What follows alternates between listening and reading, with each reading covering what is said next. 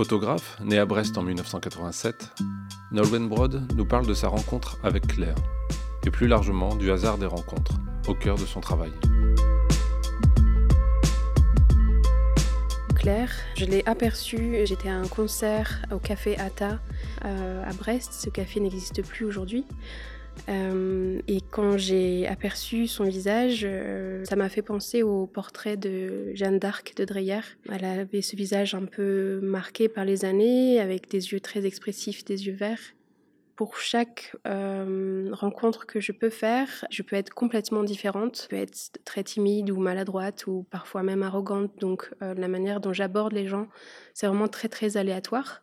Pour Claire, j'ai été prise de timidité, je ne suis pas du tout allée la voir tout de suite, si bien que je l'ai vue euh, partir du café et rentrer dans sa voiture. J'ai couru après elle, je lui ai expliqué le projet en essayant d'être le plus calme possible. Parce que justement, quand un sujet vous intéresse, il y a une forme d'adrénaline ou de d'excitation qu'on doit maîtriser pour pas laisser fuir la personne qui vous intéresse. Et donc c'est finalement elle qui m'a troublée encore plus parce que elle m'a dit, elle me dit écoutez, Là, euh, je ne sais pas, je, ne me sens pas très bien. Euh, je suis allée dans un magasin aujourd'hui, tous les rayons avaient changé. Vous savez, je suis autiste, euh, donc moi, il me faut vraiment pas de changement dans ma vie. Je comprends pas ce que vous dites. Et donc, ça m'a laissé quoi? Je me suis ressaisie en trois secondes et je me suis dit pas de problème. Je vais prendre vos coordonnées et je vais vous rappeler pour savoir si vous souhaitez participer à ce projet. Donc le contact a opéré et donc on s'est, on s'est rencontrés deux jours plus tard chez elle.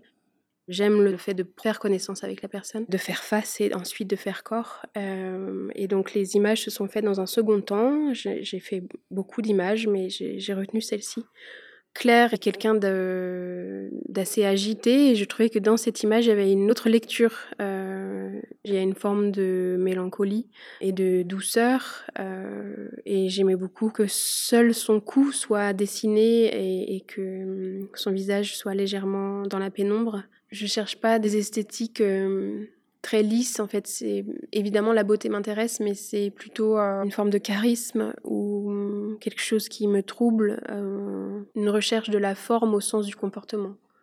C'est vraiment un échange entre hum, moi-même et la personne, et elle aussi a son état d'esprit. C'est vraiment euh, une photographie de la, relation à l'autre, et c'est ce qui se passe entre moi et l'autre qui m'intéresse et qui est toujours très différent.